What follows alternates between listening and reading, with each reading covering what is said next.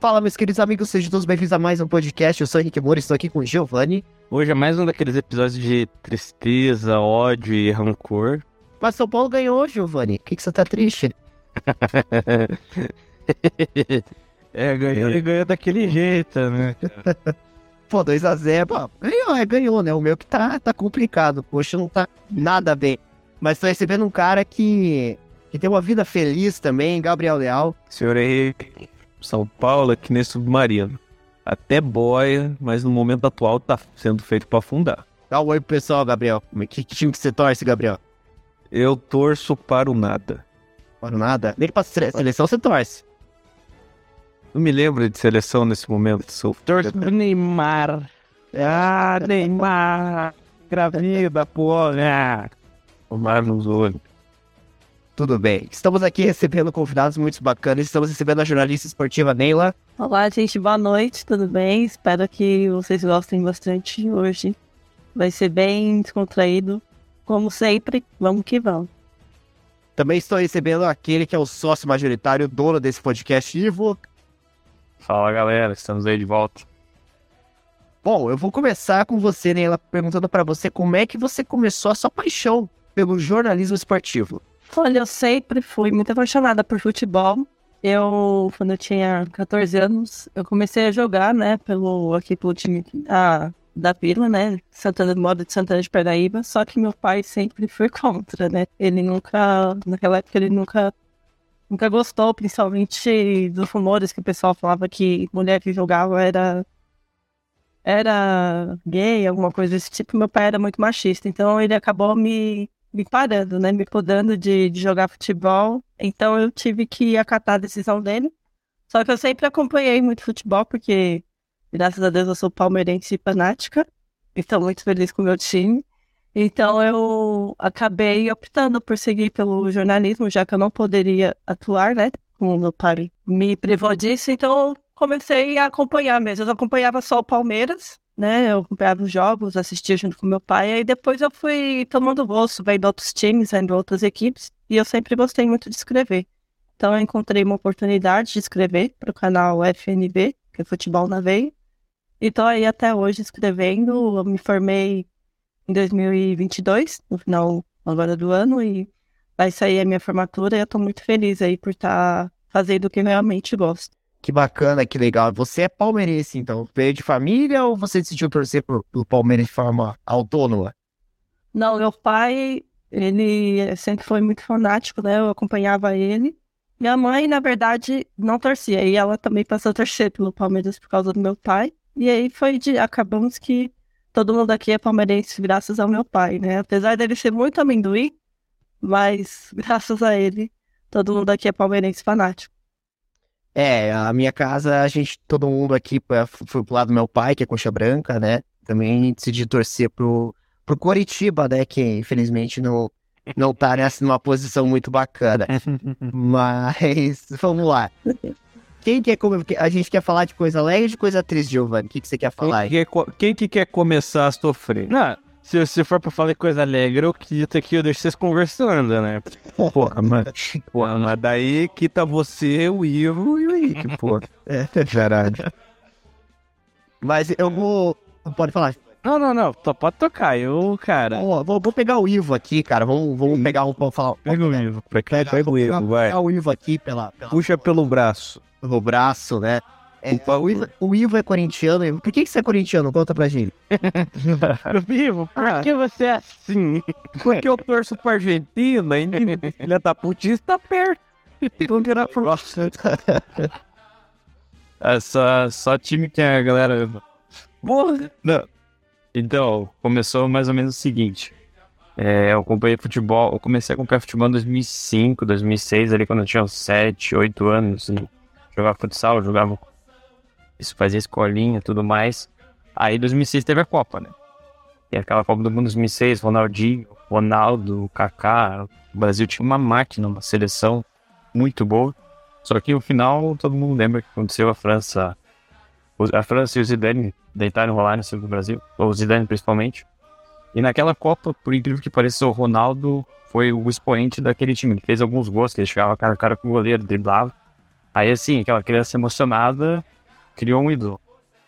Aí, posteriormente, uns anos depois, o Ronaldo veio pro Corinthians e começou a comecei, comecei a torcer, acompanhar mais por causa do Ronaldo. Depois começou a ganhar, ganhei camiseta, ganhei cobertor. Eu tenho uns vizinhos aqui que são muito corintianos também. E foi todo mundo apoiando e o time foi ganhando aqui, ganhando, ganhou um Paulista, ganhou uma Copa do Brasil, Brasileiro, Libertadores Mundial, foi chegando, foi indo tudo e se manteve. Agora, é, infelizmente é um período de vacas magras para o clube, mas é, estamos aí na luta. Resumindo essa minha história de torcida do Corinthians. É, o Corinthians não tá numa boa fase, né? E para você, Nelo, o que, que você acha que tá faltando pro Corinthians engrenar no Campeonato Brasileiro? O que, que você acha que tá faltando pro, pro time do Corinthians?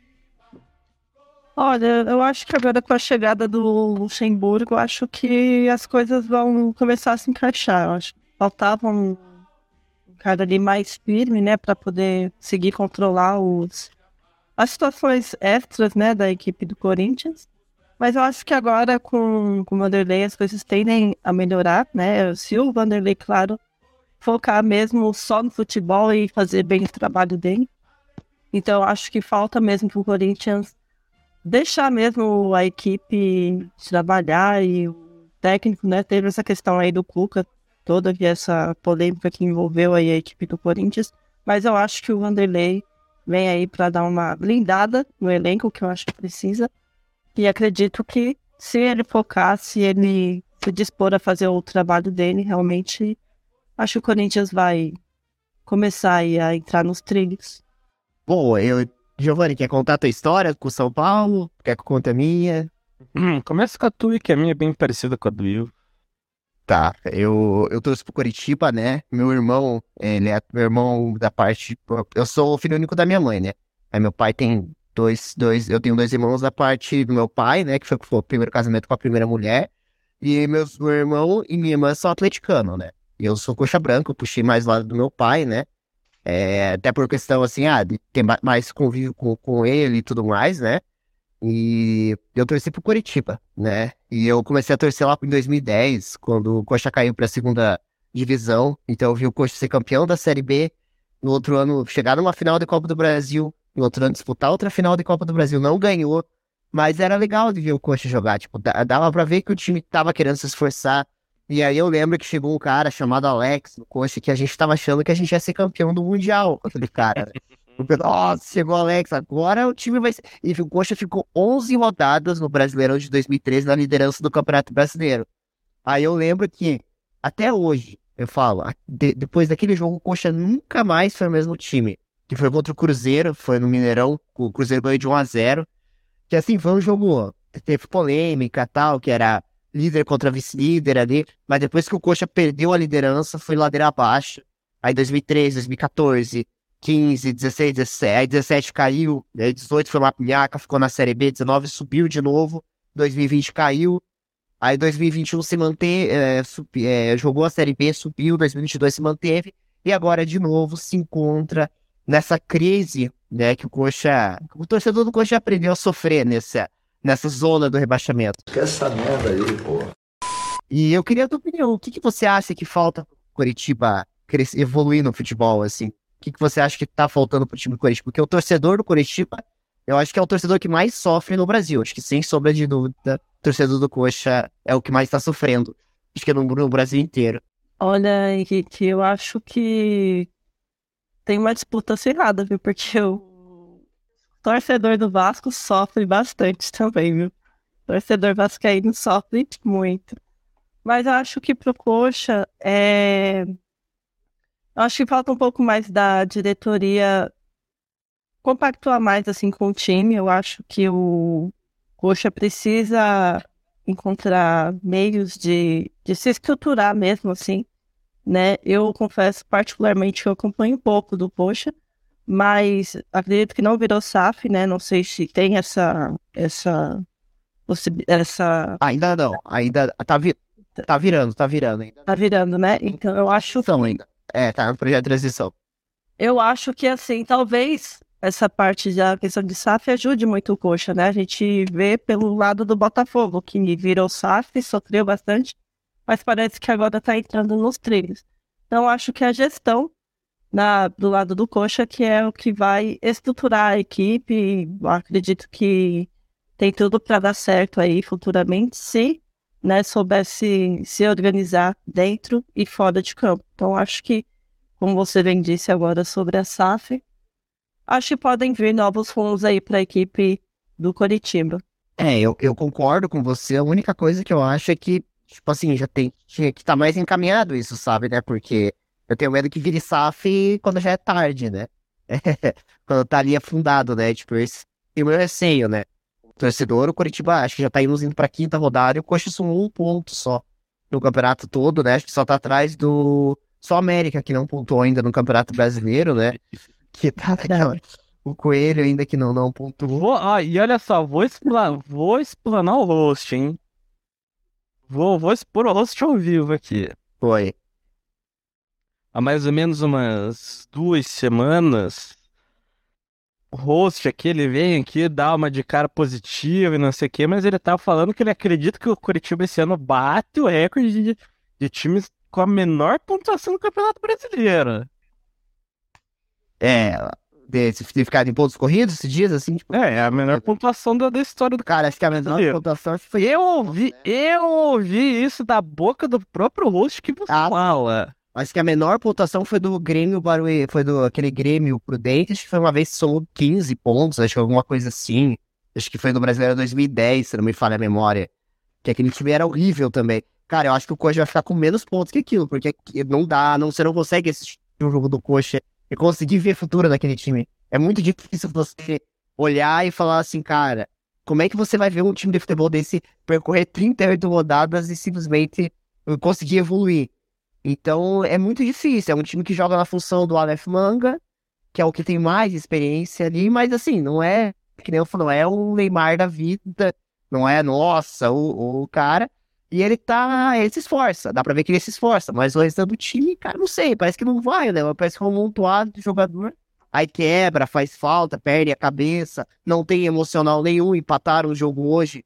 Em questão de minutos, o Bahia já foi lá e fez dois em cima, tipo, já quebrou o time inteiro. Então eu, eu acho assim que pro Curitiba é uma vida difícil, cara. Eu acho que eu acho que esse ano eu tenho que me preparar pro pior, né?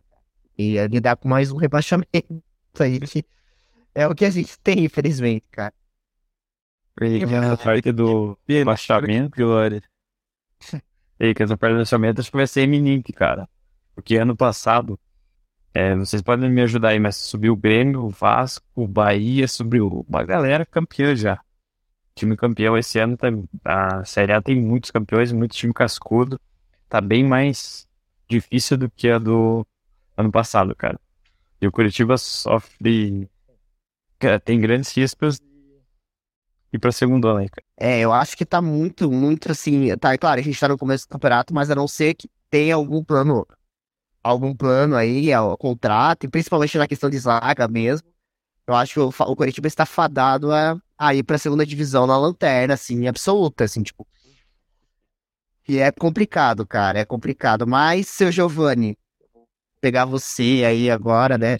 Bom, eu pego, vou puxar você pelo braço também agora. Ah, tá. Não, fa não faça que nem a Uber, que medo. não, não. Não, não. Não, não. Olha o nervoso, olha o nervoso na voz. tá, mas é, historinhas à parte aqui, né? A, a Neila não sabe da história da Uber aí. Depois no final a gente conta, né? Mas a, eu queria, gostaria de. Giovanni, você contar também a história, cara. Você já contou algumas vezes, mas refresque a nossa memória de como você decidiu contrariar a sua família e decidiu torcer para o São Paulo. Cara, é, como eu falei, foi uma história bem parecida com a do Ivo. O ano ali era um 2006, eu acho, 2006 ou 2007, não lembro agora. É, igual toda criança, assim, eu gostava de jogar futebol, mas eu não gostava de ver futebol, porque eu achava chato, né? Eu via ali, pô, aquele jogo amarrado, pô, negócio entruncado, pô, sabe de cuda, não saía gol. E, e aí eu lembro que eu vi um jogo de um time de branco. E antes disso, assim, eu gosto, tipo, ah, torcer, sabe, pro Grêmio, ah, por que eu torcer pro Grêmio? Porque eu achei o uniforme bonito. Ah, torci pro Botafogo porque eu gostei do nome. Tipo, era um negócio assim, sabe? Faço isso até hoje. E, não, é, tipo, cara, você que sabe, né? Eu, não passei daquela fase de, de, de ser fiscal de, de, torcedor, sabe? Menos, menos, de, menos da Argentina e Opa. nos Estados Unidos. Aí eu sou Opa. contra, sim, fica claro. Tá bom, senhor Ivo? Ah, tá. Tem atacar ninguém. Pode quer. Claro. Fica no filme. E, cara, era uma época, assim, que o São Paulo tinha, assim, ganho mundial, tinha ganho tudo, pegou tri brasileiro. Então era um time que tava atropelando todo mundo na época. Então eu gostava de ver o São Paulo jogando porque era um time forte. É basicamente isso. E é aquela coisa, né? Depois que você escolheu aquela vez, você não volta mais. Então, cara, naquele momento que eu realmente entendi o que era torcer para futebol. Então, digamos assim, que foi o, foi o time que me apresentou para esse mundo fora daquele negócio de brincar de bola no quintal, digamos assim. Bom, a Neila, para você, assim, o São Paulo, você é palmeirense, né? Então, para você, é uma questão de que é, ver o São Paulo na situação deve, deve, deve deixar você feliz, assim, né? Ver os filhos. São Paulo, né? Tudo virando um manhaque, pô, vira lá soberano. Inclusive, os Palmeiras, como diz a manchete da Globo, enfiou cinco no Goiás. Eu acabei de ler aqui, então. Ai. Puta que pariu. E, mas assim, o São Paulo, é, o São Paulo precisa é um time que precisa de título também, né? Urgente um título importante aí. Primeiro de time, né? Vamos, é, primeiro... vamos, vamos ser justos, né? É. De time. Primeiro ter um time legal. Mas era um time, o São Paulo é um time que tem a maior, é o maior ganhador de mundial. Ganhou, acho que mais Libertadores e mais Mundial. São três Libertadores e três Mundiais, né? Isso. O, o São Paulo tem. Mas o que, que você acha que aconteceu com o São Paulo? Por que, que São Paulo ficou assim ao longo dos anos? Ficou se degradando. E você vê que São Paulo geralmente é um time mais mediano ali no campeonato. Eu acho também que envolve muito a questão de gestão, né? Gestão São Paulo já tem muitos anos que o São Paulo vem sendo sofrendo, né, com as más gestões. Acho que às vezes, né, a sensação que passa é que a diretoria não se preocupa tanto com, com o futuro do clube. Às vezes é, a, a intenção que. A sensação que eu tenho é de que a diretoria fala, não, o São Paulo foi, foi soberano e vive muito do passado do, do clube, né? O São Paulo é um clube gigante, embora, né, como palmeirense, claro que torcedor a gente fica ali, né? Ai, tá, tá mal, tá mal, mas falando assim como, como profissional, acho que é, é ruim, né? Eu acho que o futebol perde muito quando grandes equipes assim começam a a degringolar, começa a ficar anos sem, sem, sem, ter, sem ter títulos, eu acho que o futebol paulista perde muito, né? E, tipo, aquela questão de rivalidade fora, é, é uma coisa à parte de torcida, mas eu acho que a má gestão é o que mais atrapalha o São Paulo e ultimamente também essa questão de, de troca-troca de técnicos, né? Embora tenha tido o Rogério Ceni que ficou durante um, um tempo a mais aí, mas eu acho que isso também acaba atrapalhando muito o desenvolvimento, fora outras questões também de, de contratações meio que erradas, né? Eu acho que. Muitas decisões. Exatamente, muito errôneas, e eu acho que muitas delas não contradiz com a história do São Paulo. Eu acho que isso é um, um, um ponto que a gente coloca mesmo nas, na, nas costas das, das diretorias que vem ao longo dos anos só atrapalhando né, a, a, a, equipe de São Paulo, mais atrapalhando do que colaborando aí, no modo geral. Eu, inclusive, falando disso de diretoria, eu tenho a data exata de quando o São Paulo começou a dar errado. Foi no fatídico Bem, velho. 29 de abril de 2014. O que, que aconteceu no querido dia 29 de abril de 2014? Um dos nossos digníssimos ex-presidentes do São Paulo, que é um cara que foi um exímio presidente, que inclusive 2014 foi o último, eu acho que foi assim, ao meu ver, como torcedor, foi o último ano que o São Paulo jogou bola, depois foi assim, teve, bom, teve alguns bons momentos, mas A grande maioria foi na base da canelada, né? Uh, em 29 de abril de 2014, Carlos Miguel Aidar foi dar uma entrevista falando da época onde ele contratou Allan Kardec. Allan Kardec, que o, o Cruzeiro fez uma proposta de troca pelo Arrascaeta e o São Paulo recusou, inclusive. Né? Então, assim, quem é Arrascaeta hoje, quem é Allan Kardec? Bom, né? O futuro fala, o tempo falou por si. Uh, e no meio dessa coletiva de imprensa, Carlos Miguel Eder puxa um cacho de banana. E eu não estou inventando isso, não é metáfora nem nada. Ele realmente fez isso. Isso foi filmado. Eu lembro disso. Ele puxa um cacho de banana, descasca e começa a falar: o Palmeiras se apequenou. Demonstra, infelizmente, o atual tamanho da Sociedade Esportiva Palmeiras que ano após ano uh, se apequena com manifestações dessa natureza. Nisso que ele fala, eu, eu consigo ouvir aquele relâmpago atrás, sabe, do universo ouvindo aquilo. O cara fala assim, Palmeiras se apequenou. Sabe? Eu lembrarei disso. Tem uma voz no fundo ainda falando. Cara, foi, foi aquele momento que o São Paulo morreu. Por quê? Porque ele foi acartado. Os caras se sentiam tão onipotentes potentes, tão à frente de tudo, que os caras se achavam intocáveis. Olha a entrevista que o presidente do São Paulo deu. Tipo, eu não tô falando aqui que o, o presidente do São Paulo tinha que chegar pro rival e falar assim: ah, poxa, né, muito triste ver o Palmeiras nessa situação, mas a gente. Uh, o, o, futebol como um todo. Não, não tô pedindo que o cara faça isso. Pô, cara, respeitar é rival todo, você tem que respeitar. Mas se você quer fazer essa piadinha, Cara, beleza, ok. Mas pega e faz com seus conselheiros bizonhos lá na sua reuniãozinha no, no restaurante cinco estrelas. E vai gastar o dinheiro do clube, inclusive. Lá se faz as piadas que quiser. O cara foi expôs isso. Então, o que, que a gente viu nesse momento? Falta de profissionalismo. Negócio totalmente deselegante, descomedido. Então não tinha planejamento nenhum nesse negócio. O cara só foi pra alfinetar e dane-se prepotência. Tipo, os caras acharam que eles estavam tão à frente que nunca iam ser alcançados. Hoje, não só foram alcançados, como foram ultrapassados, cara. E você pega o São Paulo na época, porra, cara, na época já não tava mais como já foi um dia. Beleza, tinha um time forte lá e tal, tava jogando com o Kaká na época, pô, legal, né? Mas ali o Cruzeiro já tinha chego, já tinha ganho alguns campeonatos brasileiros, já tinha ganho, ganho a Copa do Brasil. Ali o Corinthians já tinha sido campeão mundial. Então, assim, São Paulo já tava meio longe das glórias que já teve. O cara me mandou uma daquelas. E aí, se a gente for falar de, de rasgar estatuto, e hoje em dia é, São Paulo vive numa aristocracia, então manda o rei e os amigos do rei, dane-se o resto. É, e é atrás de erro hoje em dia, São Paulo. Tem nem... Hoje é difícil achar uma coisa positiva para falar sobre o time. E agora pode, pode seguir, ó, já fiz o desabafo. Pô, nós temos também um cara aqui que da Copa do Mundo, cara, sofreu bastante também. É, não foi a Copa do Mundo todo mundo sofreu aqui, menos o Ivo, né? É claro.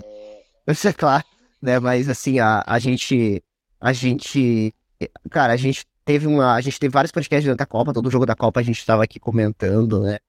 E o Gabriel foi um dos caras que é, se engajou bastante na, na, Copa do Mundo, né? E você sempre acompanha o futebol, você gosta de assistir a Copa do Mundo, né, Gabriel? Sim, sempre acompanhei. Legal, legal. E você já tentou assistir algum campeonato fora a Copa do Mundo, tipo campeonato brasileiro, campeonato alemão, turco? Porra, Pô, você não assiste um brasileiro. Campeonato Costa Riquenho. Costa... Ali, ali em Sabá contra ali em Babá. Porra. Eu assisti a MLS ali dos Estados Unidos lá. Ah, não, não. Mas tá bem sádico, né, porra? Pera aí. Cara, ah. eu, eu não acompanho nenhum time, mas, pô, eu, eu gosto de ver o que tá acontecendo, pô. Ah, tá, vai jogar, sei lá, Flamengo Atlético Paranaense. Pô, eu vou querer saber. Mas, por exemplo, o Coxa vai perder, eu quero saber de quanto pra te zoar, sabe? Tipo de coisa. E você assistiu o jogo do Coxa hoje? Aquela sofrência? É, assistiu. Um pedacinho, né? Porque daí eu preferi terminar de ver o Flamengo Atlético que o Vitor Roque tá jogando pra caralho. Bom, vamos lá, então. Você viu? Você viu? É, eu nada Ah, o putinho, hein? não, não, eu não vou mentir, o cara tá jogando bem. Não vou dizer que o Thiago não tá jogando bem, né? Só que. Bem, Pô, tá destruindo. ele, é o- ele é o goleiro do Atlético, vai tomar no cu, cara. O cara com a mãozinha avançada. Aquele Bento é o 16, cara. Recelo. O bichão, toma no rabo, cara. Joga pra caralho. E o Flamengo de novo perdeu, né, cara? O Flamengo também é Ah, fácil ver flamenguista. Ah, mas, cara, o Flamengo já voltou ao normal, desculpa. Flamengo- não, a, realidade, a realidade é uma só, cara. O Flamengo viu o time do Atlético, cara, é... começa a estourar pipoca, não tem. É foda, né? Não treina na. Explica, cara. Eu não sei o que, que é, cara, mas é, o Flamengo dá, dá uma, uma regada pro, pro Atlético, que é pica, cara. Um parceiro lá do Silvio já perdeu duas vezes lá uma, umas brejas por causa disso aí, cara. Um flamenguista eu tô atleticano. Não, o Flamengo vai ganhar, receba. Nunca mais apostaram. Mas. É. Ivo, você, você, você. Cara, você é corintiano, cara, mas você gostava daquele. Você gostava daquele Flamengo. Você, você já fez quantos furtos, porra? Me mostre seu Bel, me, mo- me mostra. Então, então você é corintiano, me mostra, sua- me mostra a passagem. Me mostra as páginas de dedo. Pré que entra no estádio. No mínimo, três furtos. Três furtos tomou- a mão armada é o mínimo. Se tiver esse, não é corintiano. Pô, Como é que é, Henrique? Você. Você era, você era fã daquele Flamengo 2019, que eu lembro, você curtia, né? Não, Eu também gostava de ver aquele time jogar, era foda, né? É até uma coisa que a Neira comentou ali que é bem interessante, foi- até do ponto que a gente comentou ano passado sobre a Copa, né? Acho que eu foi o único que nesse ponto. Eu queria que a Alemanha passasse, que França passasse, que todo mundo fosse, tivesse Copa massa, assim. No sentido de ter as grandes seleções, ter grandes jogos. Que nem eu lamentei muito a não ida da Itália para a Copa e tal. Até essa má fase, por exemplo, do Corinthians, do São Paulo e do Santos, é, prejudicam o, o Campeonato Paulista. É, é, por exemplo, essa final foi o Palmeiras e Água Santa. Cara, para questão de público, ou, a- aposto que o palmeirense preferia ser campeão em cima de um time maior. É, nada contra o Água Santa, mas assim, pro telespectador, é, seria muito mais legal ver um Palmeiras, Corinthians, Palmeiras, São Paulo, seja qual adversário for, seria mais divertido. E com relação ao Flamengo em 2019, cara, aquele time era massa de ver jogar, mano. Mas parece que foi foi o ápice do o Flamengo recente, né? O Mister lá, o Jorge Jesus, montou uma máquina, o Arrascaeta, Bruno Henrique, que também depois daquele ano esqueceu como que joga bola. O Gabigol também tava jogando muito aquele ano. E um caso legal até, naquele ano apareceu um cachorro lá na, na nossa chácara e dava bem nessa época que o Mister tava voando. Esse foi o nome, o nome do cachorro, cara. Que a gente batizou. Saudoso Mister. Saudoso Mister. Mas vamos falar de coisa boa, então. Vamos falar do Palmeiras. Tá realmente numa fase incrível. Que, não, que parece estar longe de acabar. Não, não dá indícios de que vai acabar. Mas eu não sei. A gente pode ser que a gente tenha um Abel na, na seleção brasileira. Você acredita nisso, Neila? Olha, Henrique, eu particularmente não acho que o Abel vá na seleção. Como torcedor, eu não torço para que ele vá para a seleção, pra ser sincero. Mas eu acho que ele não, não assume a seleção. Acho também pelo fato da situação mesmo do Abel. O Abel ele é um cara muito, muito, muito enérgico, né? E eu acho que para ir para a seleção tem que ser um cara que Acho que tem que ter um pouco mais de, de equilíbrio, assim. Eu adoro o Abel, acho que ele faz um grande trabalho, mas acho que nessa questão de comportamento, eu acho que ele tem que evoluir bastante, assim. Ele, às vezes, ele acaba prejudicando a própria equipe dele, né? Que agora o Palmeiras já, já sabe como, como joga, já, já, já entende o que deve fazer. Mas eu acho que ele tem que melhorar nessa questão. Não, eu acho que isso é um dos grandes empecilhos para a CBF, assim levar ele para a seleção e eu também acho que ele não assumiria. E você, e você acredita que o Palmeiras esse ano tem um ano assim pra ganhar tudo? Tipo, Libertadores, Brasileiro, Copa do Brasil? Você acha que o Palmeiras consegue lidar com todas as competições e ganhar todas elas? Olha, para ganhar tudo eu acho muito difícil, é muita competição. Eu acho que o Palmeiras tem um bom time, mas acho que as peças ali de reposição precisam estar um pouco mais à altura do, da, da equipe titular. Acho que para ganhar tudo é, tem que fazer assim, uma temporada muito perfeita. E eu acho muito difícil, porque esse ano tá mais competitivo, inclusive o Brasileirão, né? Com as subidas do, do Botafogo, do Grêmio, então do Cruzeiro, tá bastante. que vai ser, eu acho, mais disputado esse Brasileirão. Então, acho que assim, para ganhar tudo vai ser, vai ser complicado. Acho que ele leva uma das competições, mas todas é, é, eu acho assim, muito difícil. Tem que estar muito focado e fora que é muitos jogos, né? Tem a questão de, de lesões, tem a questão da quantidade de jogos que, que é muita, então eu acho que para ler para tudo assim é mais difícil. É, eu acho que a Libertadores o Palmeiras tem grande chance. Eu acho que Libertadores o Palmeiras, pelo que a gente vê, os, os, os próprios times da Libertadores assim estão bem abaixo dos times brasileiros, né? A gente percebe isso no, no, nos jogos de Libertadores, que os times brasileiros estão, parece que um patamar acima, né?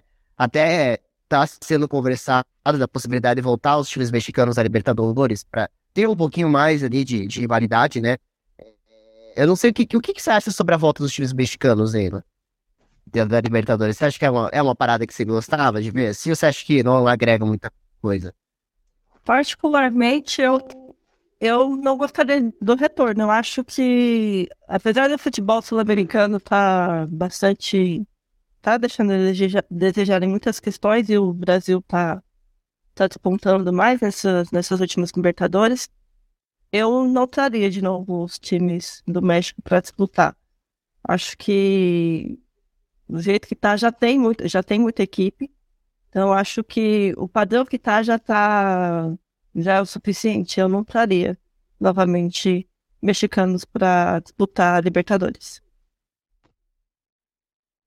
Ivo, o que, que você acha sobre isso? Tá, de ter times da América do Norte aqui jogando a Libertadores. O que, que você acha sobre isso? Cara, sinceramente, o soccer seria. seria zoado, cara. Até. Mas por questões de logística, né, cara? Imagina o time lá do México, de onde for, cara, para vir jogar, por exemplo, pega um time do interior ali de. Seja do Chile, da Argentina, cara, quantas horas de, de voo, logística e. Isso consequentemente prejudicaria o espetáculo, né? Porque o atleta ele vai perder na preparação, não vai poder treinar, desempenhar 100% no, na competição. Por isso que eu, eu acho mais interessante que o presidente só com o pessoal daqui, que já logo só aqui nossa pequena entre aspas, América do Sul, é muito grande e tem muitos é, lugares de difícil acesso para questões logísticas e os times irem lá competir. Tony, o que, que, você acha sobre isso? Você gostaria de ver os mexicanos de volta no Cara, eu falei, eu, eu gostaria de ver, na verdade, não os mexicanos, eu queria ver os, os caras dos Estados Unidos, cara. Ah, esse, esse é mais difícil pela logística. Cara, eu, cara, é o meu sonho é o meu sonho ver a galera do soccer virando da avesso no Reddit, vendo, sei lá, o. O. Seattle Sounders levando sete do Fluminense, tomando nó tático do Diniz. É, cara, é, é, é o, eu sonho com isso toda noite. Toda noite? Se eu pudesse, se eu pudesse, eu pediria, pedir só uma coisa, é isso. Eu quero ver um time dos Estados Unidos sendo atropelado, sabe? Que seja, pelo, que, que, seja, que seja pelo Grêmio, pelo Corinthians, por quem for, sabe? Eu só o, quero. O... Eu, eu, eu, eu, só quero ver a galera arrancando o olho fora no, no soccer, reclamando de que ah, esse time brasileiro não, não, não joga direito. Se, Seattle whatever contra a Coxa, quanto? 2x0 Coxa. Pô, aí. 2x0, caralho. Cara, pô, é praticamente 0x0. Não, Coxa perde, Coxa perde, cara. Em alto saldo, não perde, Salder, perde, não perde. Seattle Quando vocês, cara, se o Porsche perder, sei lá, contra o Seattle da puta que pariu, olha... Não, não, mas o Seattle Sounders ganhou o CAF do time mexicano. Ah, né? Mano, o Seattle ah. vez que perdeu pro time do Haiti, que os caras que os cara, que os cara barraram o jogador no aeroporto. É, mas foi campeão. É, foi o campeão agora. Acho que o Sounders foi campeão da. da pode pesquisar a última edição cara, da Assista, assista um jogo da MLS. Os caras jogam outro esporte. Não, é outro esporte. Sim, concordo. Mas. É, cara, vai ter agora. Vai, o Giovanni, você comentou dessa questão de. Ah, você gostaria de ver um time sul-americano contra um time lá dos Estados Unidos. A Comebol e a, e a CONCAF fecharam acordo por um prêmio, para um torneio Final Four, né? Campeão da Libertadores e o campeão da Sul-Americana, contra os dois finalistas da CONCACAF lá, o EFA CONCA, lá, que é a Libertadores deles, né? Lá de cima. E aí, ela, eu acho que provavelmente vai ser o Flamengo contra os vice da CONCACAF, que é o time mexicano, e o campeão da Sul-Americana contra o time da MLS. Então, acho que vai ter essa, esse intercâmbio agora, né? Só que vai ser um torneio bem mais curto. Mas eu acho que vai ser interessante. Acho que o teu sonho vai pra realidade. Eu acho que você vai, vai ver. Vai virar. A realidade é, nem precisa de mais do que um torneio curto. A verdade é essa, cara. A turminha só. A turminha, a, cara, você pega. Isso é real, cara. Isso a galera faz pesquisas. Os caras vão lá falar. Ah, me fala os três melhores jogadores do mundo. Aí o cara vai falar assim: ah, Cristiano Ronaldo, beleza. Ah, Messi, beleza. Qual que é o terceiro melhor jogador do mundo? Os caras falam Christian Pulisic. E os caras falam ironicamente. E aí eu te pergunto: quem cacetalhos é Christian Pulisic? Cara, ah, tá, beleza. É um bom jogador? É um bom jogador. Não, não tô tirando o mérito do cara, mas, cara, o Bruno Henrique joga mais que ele. Só, o Bruno Henrique só não é mais famoso que ele porque cara dos Estados Unidos. O Bruno Henrique é brasileiro. Tava jogando no Santos até esses dias, tá, né? Sim, sim. Não, não pô, o cara é muito mais. Não, com certeza. É, mas o, na, eu, eu queria ver novamente os times do México na, na Libertadores. Porque eu acho assim que a, a, Libertadores em si tem bastante clubes e tal, mas é, eu acho que era muito, era muito divertido quando tinha o time do México, porque eles são cascudo também de jogar, né? Eles são os argentinos 2.0 ali, né? Jogando futebol. E você teria a oportunidade de Giovanni, o Daniel Alves jogando Libertadores. Não teria, não teria, né? Acabou, não tem mais. Acabou, não tem mais, né? Mas, Acabou, o cara fez 40 anos e tá na cadeia, pô. É impossível é, esse cara voltar ao jogo. No máximo, no máximo, num puxadão ali da cadeia, sei lá. É. Bloco A contra bloco B, no máximo. É, exatamente. Cara, esse, esse maluco a gente não vê mais jogar. Esse? É. Olha, assim, olha. Olha que eu digo, nunca diga nunca. Não, não, é. cara, esse. Não, esse eu acho que eu acho que sim. A gente pode ver pelo caso do Cuca, por exemplo. Tipo, a galera realmente se mobilizou e falou, ó, esse cara tá envolvido em coisa errada, eu não quero ele no meu time. Entendeu? A não ser, a não ser que venha. Ah, um caso, vamos supor que aí vai lá, termina o processo e fala que não, na verdade ele é inocente. Eu não acho que seja o caso.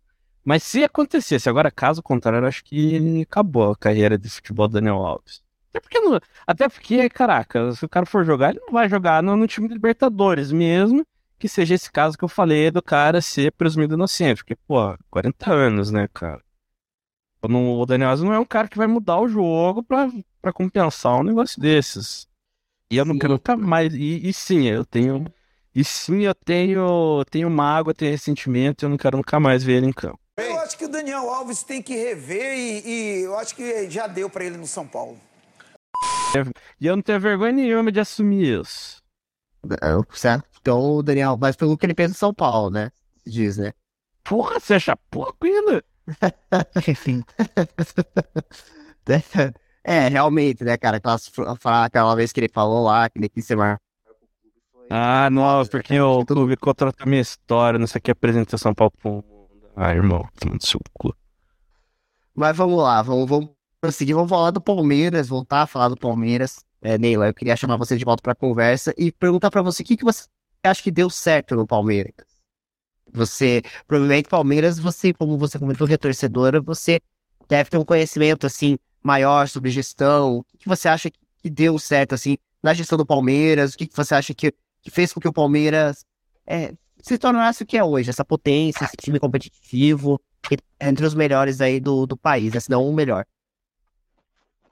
Olha, que eu acho que tudo começou mesmo foi, foi em 2015, né? Foi uma Palmeiras de sair pela terceira vez, né? Teve muitas dificuldades naquele ano. Seria muito ruim, porque era o referário de tudo. Mas eu acho que o Paulo Nobre, né, ele investiu muito ali no da equipe. Eu acho que confesso que não lembro de ter, de ter visto falar de algum presidente que investiu próprio próprio patrimônio, né, o próprio, o próprio dinheiro na, na, no, no clube. Então, acho que começou ali pelo Paulo Nobre, depois o Maurício Gagliotti assumiu e continuou mantendo ali o mesmo padrão. E aí foi aquilo, né? O time foi conquistando títulos, o Palmeiras foi, contra foi contratando bons jogadores, é, trazendo a autoestima também né, do, do, do torcedor de novo puxando a torcida, principalmente para de volta ali pro, pro clube. Tinha muitos, eu lembro que tinha muitos jogadores que recusavam jogar no Palmeiras. Palmeiras ia fazer propostas, os jogadores não queriam vir Palmeiras de jeito nenhum. Acho que a virada de chave foi com o Matos, apesar de ter errado muito assim no, no final ali do, logo na saída dele, mas eu acho que ele acertou muito porque ele trouxe trouxe o Palmeiras de volta junto com o Paulo Nobre. Aí trouxe, entrou também a Crefisa, né, que, que investiu também no Palmeiras, acho que foi um, é um dos grandes patrocínios aí do futebol sul-americano. E foi aquilo, né, o Palmeiras foi mantendo, foi, as gestões foram se, se estabelecendo, foram mantidas, né, o Paulo Nobre saiu, então o Maurício, Maurício Gagliotti e manteve ali a mesma, a mesma estrutura, a mesma intenção ali do, do Paulo Nobre, né? E, consequentemente, a Leila. No começo, acho que ela deu umas tropeçadas ali, ela prometia algumas coisas não cumpria em relação a contratações, mas também a gente precisa entender que, como torcedor, a gente sempre quer, né? Que o time contrate de qualquer forma, mas eu acho que a saúde financeira do clube é super importante e é o que vem aí mantendo o Palmeiras nessa gestão aí financeira, a solidez, né, do, do, do, do trabalho mesmo, né, a gestão foi acert, muito acertada, a gestão do Palmeiras nos últimos anos, e é aquilo, né, para mim a gestão, né, o, interesse do, do dirigente em fazer o clube ali se manter sempre na briga ali pelo, por título, sem fazer loucuras, é o que mais assegura e traz longevidade assim pro projeto, né? Agora com a chegada do Abel também, que já tem três anos aí quase de, de Palmeiras, também manteve a consolidação de tudo que vem acontecendo. Acho que demora essa fase acabar, a gente torce para que demore, né? Mas é aquilo, manter a cabeça no lugar, manter os pés no chão, fazer com que a gestão do Palmeiras permaneça sempre assim estável, porque também é um clube que politicamente, né, historicamente, também é muito, tem muita pressão, muita, muito dirigente envolvido, conselheiro, sempre ali tentando causar um tumulto. Mas eu acho que agora está no caminho certo, se manter assim, tem longevidade, mas é aquilo, né? Futebol a gente sabe como que é, uma hora tá lá em cima, outra hora tá embaixo. Vamos ver o que espera dos próximos anos. A gente espera que continue assim, vencendo, ganhando títulos e se estabilizando sempre, se mantendo estável sempre. E assim, o que a gente percebe é que o Palmeiras está numa crescente, todo ano o Palmeiras está se, eh, se evoluindo mais, né? É, a gente percebe que o Palmeiras tem uma qualidade de clube europeu no Brasil, que o Palmeiras ele consegue, é, tem, tem um orçamento também grande, né? É, mas é um clube que, por exemplo, a gente não vê a mesma coisa, por exemplo, que aconteceu no Flamengo, que é um clube que é, ele tem um, é, tem um poder aquisitivo financeiramente muito alto, que é um bid de orçamento, mas você vê que ah, muda técnico, você vê que o próprio clube ali, não, a gente não sabe muito o que acontece dentro dos bastidores, né? Mas dá a impressão ali que é, é um clube que cede muito fácil as coisas também ali, é, que quando entra ali no, no, entra, entra em círculos, né? Um ciclo de derrota, depois começa a vencer de novo. O Palmeiras não, o Palmeiras ele se mantém nessa, nessa, nessa fase assim, né, boa. Eu, você vê que é uma coisa assim, uma gestão, né, é bem interessante, né? E e assim, hoje você tá, hoje você diria que você tá satisfeito com o Palmeiras, assim, pelo que você vê. Pô, pô, se não tiver também, caraca. É verdade, se eu não estiver satisfeita, mas eu tô, assim, né, como torcedora e também a gente fala como, como profissional, né, a gente, é legal ver, assim, que, que, que porque o Palmeiras sofreu bastante, né, assim. E eu lembro 2012, achei Sofreu muito. Na... Eu não esqueço aquela Copa do. Aquele, aquele jogo da Copa do Brasil lá, que inclusive foi muito polêmico, foi 2x0 pro Palmeiras em cima do Coxa aí no, Sim. no, no Coutos Pereira. O, o Ayrton bateu, fez um gol de falta. E aí o Palmeiras empatou, o Palmeiras foi campeão da Copa do Brasil, foi rebaixado, né? Exatamente no Brasileirão. É, foi tipo um título assim. Não, e, e, e quem não se esquece do fatídico dia de 6 Eu, eu lembro quando eu continuei do, do Palmeiras. Aquele jogo eu não esqueço ainda. O Marcos era o goleiro ainda do Palmeiras e o Coxa ganhou de 6 a 0 Foi naquela fase ainda do, do Guinness. World Record, que o Coxa entrou pro Guinness Book como maior consecutiva de vitórias consecutivas. Tipo, acho que foram não sei quantas rodadas que o Coxa ganhou todas. O Paranaense, porque foi a primeira vez que, que o time ganhou sem. Tipo, ganhando todos os jogos, assim. Sim. E aí eu lembro que, ah, o Corinthians é, hoje vai sentir como é que vai ser, tal, tal, tal. Aí o Felipão falou, tal. Aí o Corinthians foi lá e ganhou de seis, tipo, do Palmeiras, assim. Eu lembro que foi uma, foi assim, um baque muito grande, assim, ninguém esperava que fosse dar 6 a 0 pro Coxa. E aí daquela fase, daquele, no, no ano seguinte, o Palmeiras não se conseguiu se manter, né, na, na, na Série A e, e caiu pra Série B, né. Eu lembro que o Palmeiras sofreu muito, assim, com má administração também, né. Sim. É, vários problemas também. Quando, eu lembro quando o Paulo Nobre chegou, que ele mesmo falava que o Palmeiras não tinha dinheiro para pagar a luz, né? Conta de luz, conta de água, o Palmeiras não, não tinha realmente dinheiro nenhum. Então, eu leio, e todo ano eu ia falar pra minha mãe, falei, nossa, mãe, e até agora o Palmeiras não tomou 6 a 0 porque parecia que era uma vacina. Todo ano tinha um time que tinha que ganhar 6 a 0 do Palmeiras. E aí eu falava pra ela, esse ano não aconteceu. Aí foi o ano do que o Coxa ganhou de 6 a 0 foi até emblemático, né? Porque teve aquele, aquele menininho japonês que chorou muito e ficou marcado. Mas, assim, a virada mesmo foi em 2015, né? Com a chegada do Paulo Nobre, que também no começo foi bastante contestado, né? A, a torcida pressionava muito ele pela falta de contratações, assim, é, no próprio 2014. Mas hoje a gente tá muito satisfeito, né? Graças a Deus, eu tô- todo ano o Palmeiras é, conquista, né, algum, algum título. E em relação à diferença com o Flamengo é que eu acho que o Palmeiras ele acredita, né, no projeto que ele que ele estabeleceu. Ele tem convi- tem convicção, né? Tanto não à toa que tá onde tá. Ele ele contrata e ele é convicto naquilo é, não faz grandes contratações de, de grandes estrelas, mas você vê que é um time que é sólido, desde a diretoria, né, que mantém o, que mantém o mesmo, mesmo nível de gestão, quanto no próprio time, né, você vê também que o Abel é um cara muito pé no chão, que é um, um achado muito grande do Palmeiras, né, o Palmeiras, apesar de ganhar desde 2015, mas tinha, tinha jogos que você via que o Palmeiras entrava de salto alto, essa era a sensação que eu tinha. E quando tinha jogos assim que o Palmeiras saía perdendo, era muito difícil ele conseguir virar. Porque ele ficava ali, batia na trave e não, não, e não tinha poder. De, eh, poder para virar uma, uma partida. Mas hoje não, acho que hoje o time está consolidado e é aquilo, é o conjunto, né? A diretoria está satisfeita com, com o time.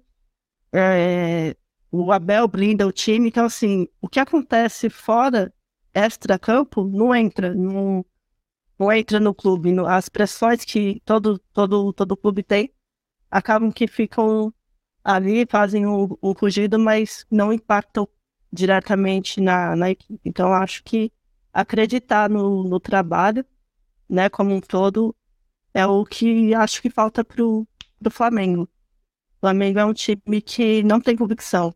Contratou o Paulo, mandou o Paulo embora. Aí trouxe o Dorival, que ganhou tudo, né, o, tudo que ele pôde ganhar, Copa do Brasil, Libertadores. Até hoje eu não entendo por que mandaram o Dorival embora. Trouxeram o Vitor Pereira, que não conseguiu conquistar nada. Aí agora tá com o São Paulo e continua uma.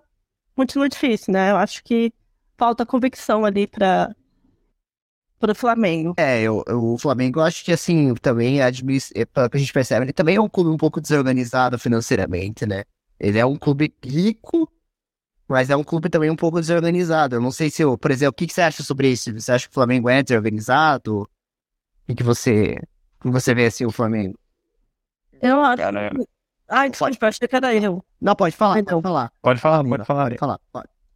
Eu acho que o Flamengo é assim, né? Tem uma, uma falta de gestão. Acho muito que é questão de oba-oba ali dentro. Vídeo que o Marcos Braz falou que até hoje repercute, né? A questão do Real Madrid. Né? Então acho que, que é desorganizado e é um time que parece que acredita, a, acredita que tudo se resolve com contratação. Né? Tipo, ah, o time não tá bem, pode contratar um jogador. Eu acho que tem um grande elenco. Acho que essa questão mesmo de desorganização e de falta de convicção do próprio trabalho. É, Henrique, essa questão do Flamengo, é, eu vejo dois conceitos de gestão e futebol distintos do Flamengo e do Palmeiras. O Palmeiras é muito mais organizado, contrata menos, pega jogador na base, compra jogador barato, vende caro. O Flamengo não. Contrata craque, contrata craque, craque, craque incha a folha salarial e, e assim, a gente sabe que o jogador caneludo é mais fácil de lidar do que o, o caninha bom. Por exemplo, assim, o vestiário do Flamengo, cara, deve ter panelinha. Ali tem jogador, ó, tem, por exemplo, Gambigol, Arrascaeta, Davi Luiz, Gerson, Felipe Luiz, um monte de cara cascudo que já ganharam um monte de coisa. É, o treinador fazer esses caras correrem é mais difícil. Eles, no caso, já se provaram, não tem que se provar. Ou você olha o elenco do Palmeiras daí. Você olha ali, por exemplo, Veiga, é, Hendrick, o, o Hendrick, moleque mais novo que todos nós aqui, 16 anos. Os caras entram, dão sangue.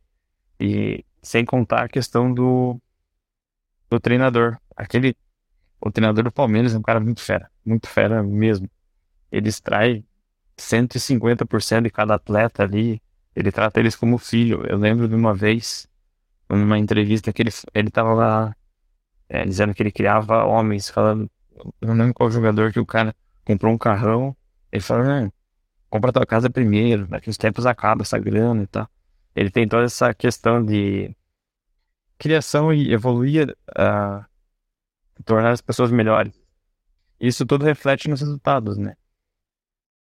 Manter alguma comparação legal agora que eu pensei aqui seria basicamente entre o PSG e o City. Os é, projetos de cada um, assim. Se for ver o PSG, seria equivalente ao Flamengo, que contrata craque e não consegue ganhar. Ué, consegue porque a nossa região é mais fácil aqui, né? E o Palmeiras seria mais equilibrado com o City. Desenvolver um conceito de jogo, contratação assim, assim, assado, pontual, treinador, projeto longevo guardadas as proporções, eu acho que me fiz entender. Conseguiram captar? Consegui, vou. Consegui. Cara, eu concordo com a, com a, tua ideia. Eu acho que eu sou bem. Concordo com a, com a, com a tua visão. Eu queria saber a tua visão, Gabriel. Você também já estava falando sobre o Palmeiras, umas coisas bacanas. O que, que você acha que, assim, que. Como é que, que, que você acha que. Por que, que o Flamengo não consegue? Muitas vezes oscila e tudo mais. Como é que você vê isso? É, é, cadê o meme do lado? Não sou questão de opinar? não, só tô tranquilo. Né? Não, não vou meter o vou tranquilo, cara, eu não sei nada. Eu vou, já vou falar a real, não sei nada. Não sabe nada? Então tá, eu vou não. passar pro, pro Giovanni. Que Giovanni, por que, que você acha, cara, que o, que o Flamengo ele tem as oscilações e, e, o Palmeiras consegue ser tão constante é, nos seus resultados, não é um clube que oscila tanto. O que, que você acha que falta assim pro Flamengo também criar essa, esse, esse projeto a longo prazo e tudo mais? Cara, o... no fim do dia, o Flamengo ele é vítima do próprio hype, né? É...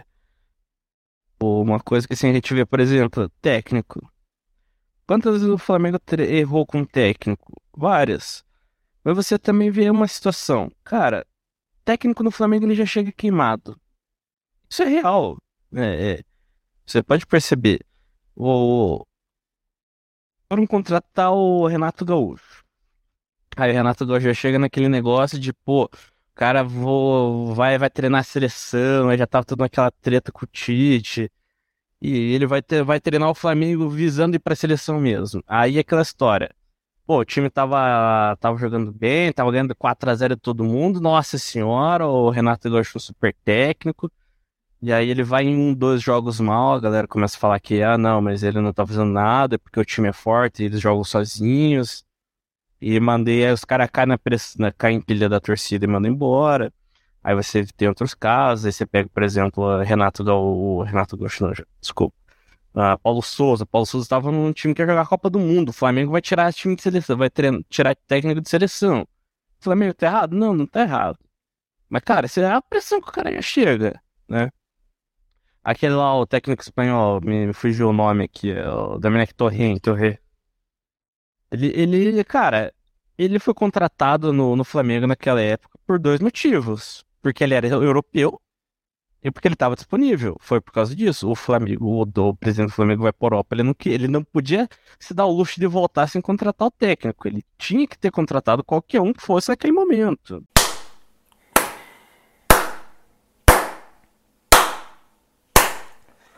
Quero dar os parabéns aqui pro senhor Domi Torren, que simplesmente fez a façanha de destruir o melhor elenco do Brasil e da América do Sul. Parabéns, Dom. Então é. E aí agora a gente vê de novo, Dorival Júnior. Pô, Dorival Júnior, né, fez o time jogar e tal, beleza. Não é um primor técnico também, igual estavam falando esse tempo atrás, que ele merecia uma chance na seleção. Não, não é para tanto também. Mas não é um técnico de grife, aí pro Flamengo não serve. Ah, aí a galera começa a falar, ah, de novo, foi campeão, mas foi campeão porque o time é forte, não, não foi por mérito dele. E aí o que acontece? Ah, a gente precisa de um técnico europeu. Europeu quem? Português, obviamente. Por quê? Porque o maior rival tá com o português também. Aí vão lá e pegam o, o Vitor Pereira. Deu no que deu, a gente sabe o que aconteceu. É, então o, a questão é assim, o Flamengo, o, o, o maior obstáculo dele é ele mesmo. Ele tem que provar algo para si mesmo que é impossível de ser provado e que é que é aquele ano do Jorge Jesus, que não vai acontecer de novo. A realidade é essa. Eu tô afirmando aqui categoricamente, não vai acontecer de novo. Uma coisa daquela. Ah, não, mas se o Jorge Jesus voltar, não, o Jorge Jesus não vai voltar justamente por isso. Porque ele sabe que ele não vai conseguir repetir aquilo.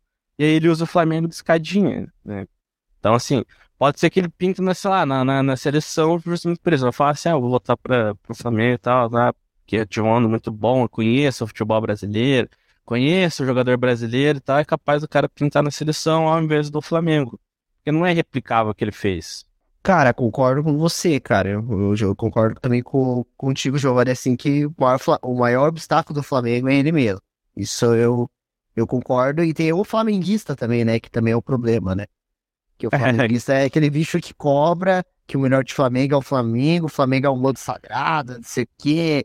Resto é resto. Tem que jogar no Flamengo, jogar no Mengão tem que, tem que ser o melhor, não sei o quê. E dá no que dá o Flamengo, né, cara? O Maringá ganhou do Flamengo, né? Tipo, é uma parada que, cara, aquele jogo lá, até ficou pra história do Maringá, né? O Maringá ganhou do Flamengo. Por mais que tenha perdido a classificação, mas aquele jogo não vai se ser esquecido, cara. Maringá 2, Flamengo 0. Mas, Gabriel, tá na escuta? É? Agora chegou a hora do momento. Uh, eu vou falar alguma coisa no podcast? Vai, vai sim. Eu vou falar agora. vai fazer a vinheta. É, mas isso que eu disse, a vinheta. A vinheta é minha parte, pô. É. Não, mas eu tenho uma perguntinha legal pra você, cara. Não, não, não. Não, não, não me venha com aquelas perguntas merda, pô. Eu quero alguma coisa boa, pelo menos. Tá bom. É isso que você, você vai ficar puto, mas né, vai ser divertido. Ah, mas é, o, é o que você gosta. Você gosta de me ver puto, seu filho da mãe.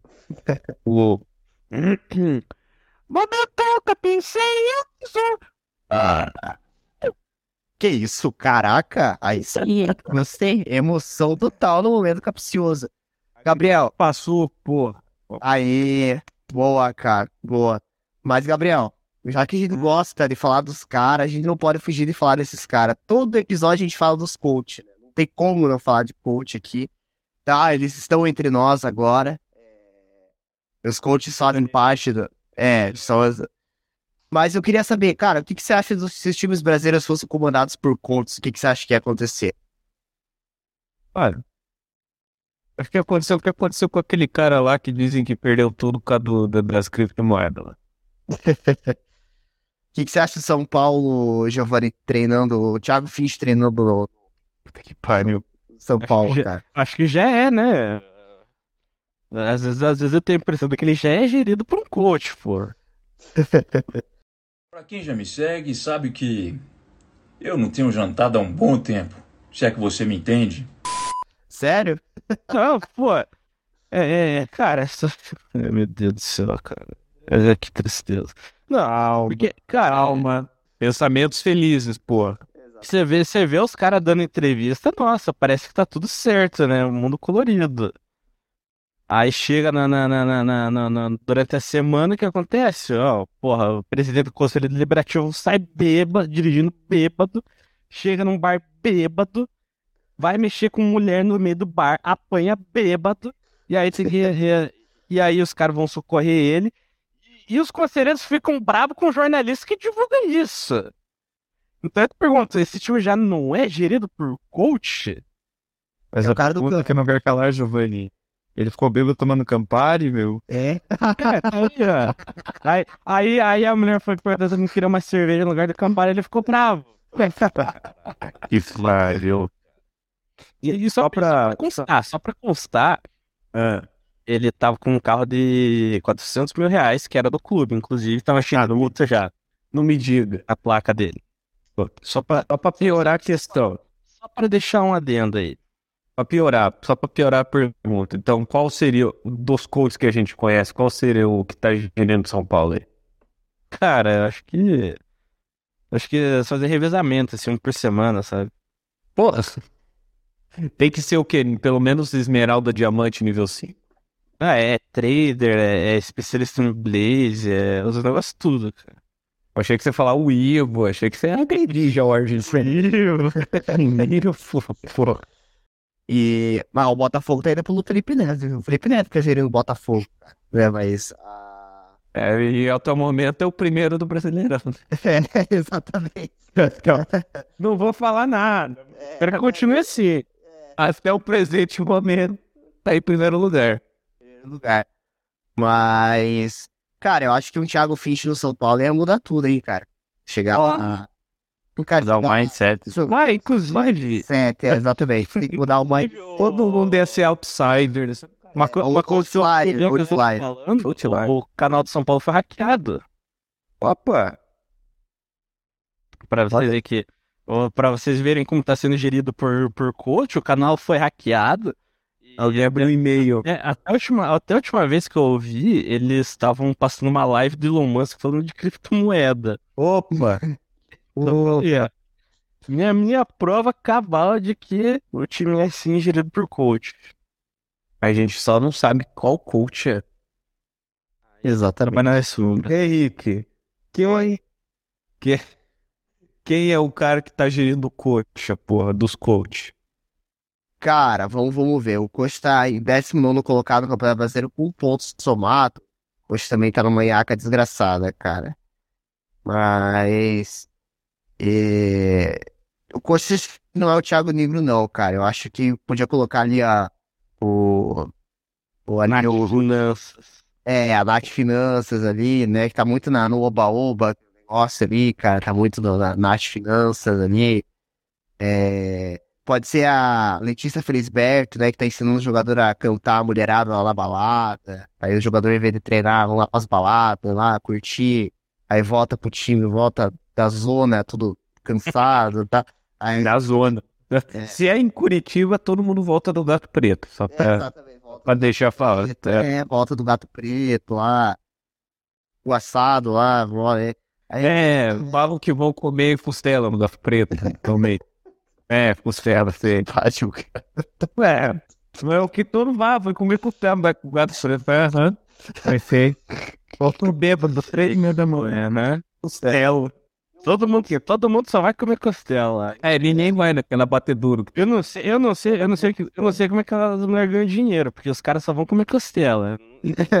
é, e lá não é só mulher, tá? Só queria deixar bem. Tem um trabalhador. Os, os trabalhadores e trabalhadoras da noite, então. Exatamente. Tem de. Porra. 80 anos. Entre 20 e 80 anos, eu sei que tem lá. Mas, mas o, o Ivo, você acha que o Bruno Perini tá, treina, tá comandando o Corinthians ali, por trás disso tudo ali, cara? Se tivesse, a gente ia estar melhor, né, é, Colocando dinheirinho na XP ali e tal. Eu não sei, eu só sei de uma coisa, que quem, é, quem fez curso de finanças com o Bruno Perini foi o né, cara? Ganhou, sei lá quantos milhões de salário, não ganhou porra nenhuma. Esse fez curso de. é verdade. Esse, esse fez curso. E, cara, esse tem. Esse, se ele vendesse curso, eu comprava, cara. Esse tem que ser coach.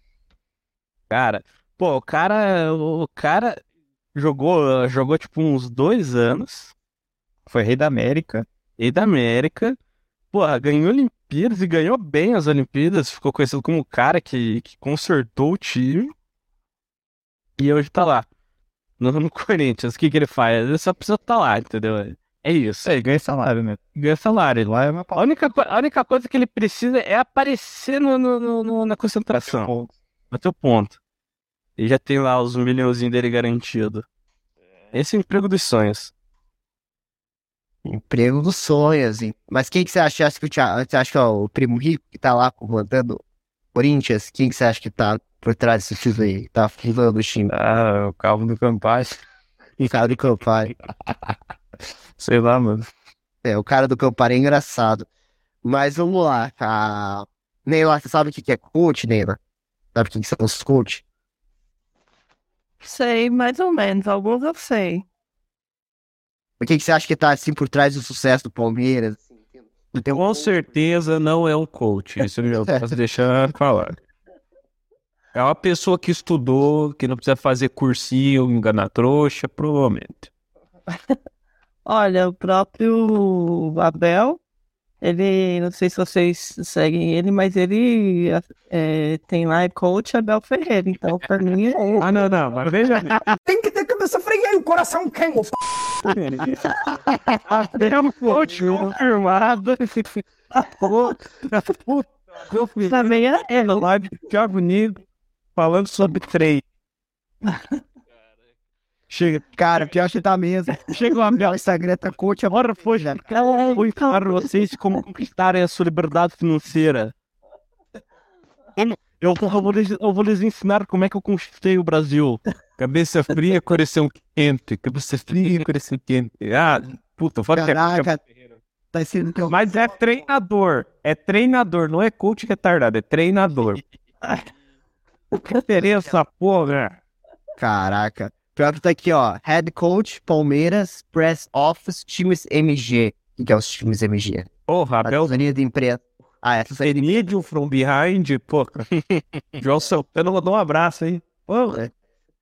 Aí aqui, no link, aí aqui tá no livro dele, coração, cabeça fria, coração quente. Aí, ó, tá vendendo, tá vendendo tem uns 4 dólares daqui, ó. É coach, ele tá vendendo e-book. Puta, tá vendendo e-book, cara. Daqui o livro dele aqui, ó. Caraca, pior que é coach Bel Ferreira. Caraca. Então já sabemos aí. Cara, olha os coach tomando conta do Brasil, cara. Mas aqui acho que não é ele que comanda esse Instagram. Ele segue 19 pessoas. Vamos ver quem que ele segue aqui. Ele segue a Netflix. Ele segue o Pelé. Ele segue o Brasil. Ele segue o, o Instituto Deu um Abracinho. Ah, ele segue Portugal. Um Bucajuta. Liga Portugal. Jogo do Santos André, quem que é esse? É um comunicador também aqui do Paraná. Allianz Parque, Libertadores Comebol, o Sporting da Lupe. Caralho, ele segue o Etile Oda. What the fuck? Etile Noda. Caralho, que porra é essa? Que é esse cara? Caraca, coach Abel Ferreira. Não, é certeza, né, cara? O coach é. cara é, o cara é foda, mas o Abel é, é o coach, né, cara? Não é os coach, mas ele é o coach. Mas gostaria de agradecer a presença sua aqui com a gente aqui no podcast, Neila. Foi muito bacana, foi muito divertido. Espero que você tenha gostado de participar do podcast aqui com a gente. É... E com certeza, quando tiver futebol, a gente vai chamar você. E no próximo domingo, às oito e meia da, da noite, dia das mães, né? Então, aqui na noite a gente vai estar conversando com o narrador Caio Júnior, né? Tem um papo mais voltado para narração esportiva em si, né? Comentar, ele vai contar um pouco a história de vida dele e tudo mais. Indicação do Parracho, cara. Foi indicação do Parracho. E, cara, gente boa tal. Ele tem um lugar que você, um lugar que ele, que ele administra, ele se chama Celeiro do Malte. E então, quando tem jogo de futebol, é ele mesmo que narra no bar. E quem chega no bar comenta junto com ele o jogo. Da hora, né? A ideia. Achei bem bacana a ideia dele e tal. E ele é um cara sensacional. Vocês acham que vocês vão curtir muito conversar com ele. E lembrando que eu vou deixar aqui o. Quer divulgar suas redes sociais, Neila?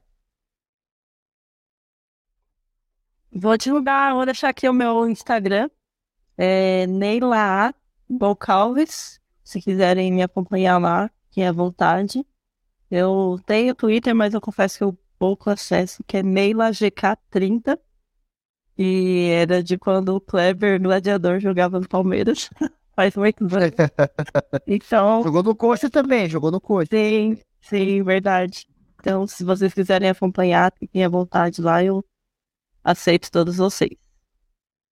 E também deixar o link da FNV Sports aqui também, né? É bem bacana, tem bastante artigo legal lá para ler e tudo mais, né? Vale muito a pena. A Neila escreve lá, então ela sempre tá atualizando né, o site.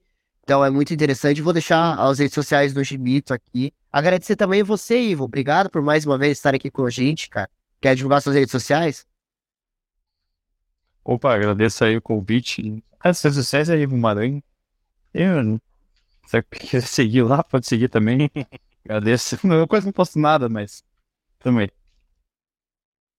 É, mas se quiser trocar uma ideia de finanças lá, chama o cara lá que, que ele manja aí, ó antes de comprar um curso de coach, dá uma troca, troca uma ideia com o Ivo lá, que ele, ele, ele, tem, ele, tem, ele tem os macetes aí para dos investimentos aí. Coach indicado pelo Gimito.